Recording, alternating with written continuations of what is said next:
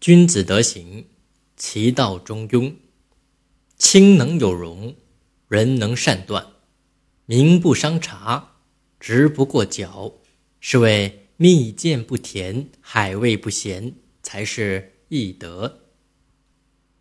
这段话的意思是说，清廉纯洁而有包容一切的雅量，仁义而又有敏锐的判断力，洞察一切而又不苛求于人，正直而又不过于矫饰。如果能够做到恰如其分，就像蜜饯虽由蜜糖泡制却不太甜，海水虽然含盐但不太咸一样，那就是一种高尚的美德。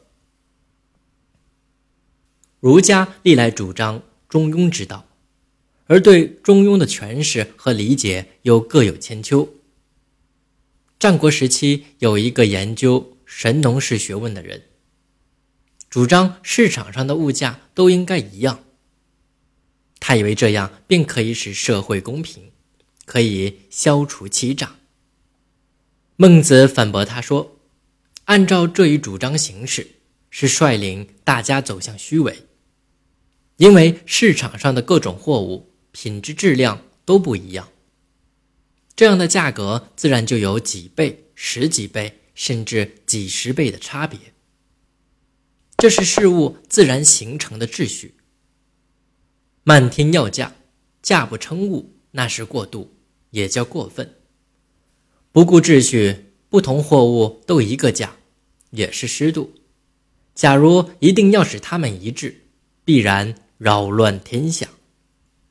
同样的，人世之中，行动取舍都不可失度，失度便会乱套，便会乱世。便会受到惩罚。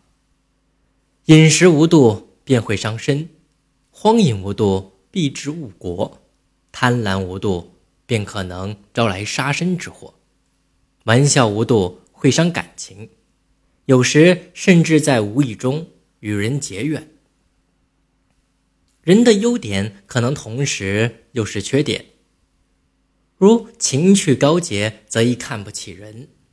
心地善良则易优柔寡断，聪明能干则易苛求于人，刚强耿直则易过分倔强。所以儒家历来主张中庸之道，使人的道德行为不偏不倚，以其余圣贤。本文即是这种思想的反应。应该说，能做到中庸之道，却非易事。但它可以作为一种目标，让人们在追求中不断的完善自身。大制度论有云：“行者常怀慈心，虽有扰乱逼身，必能忍受。”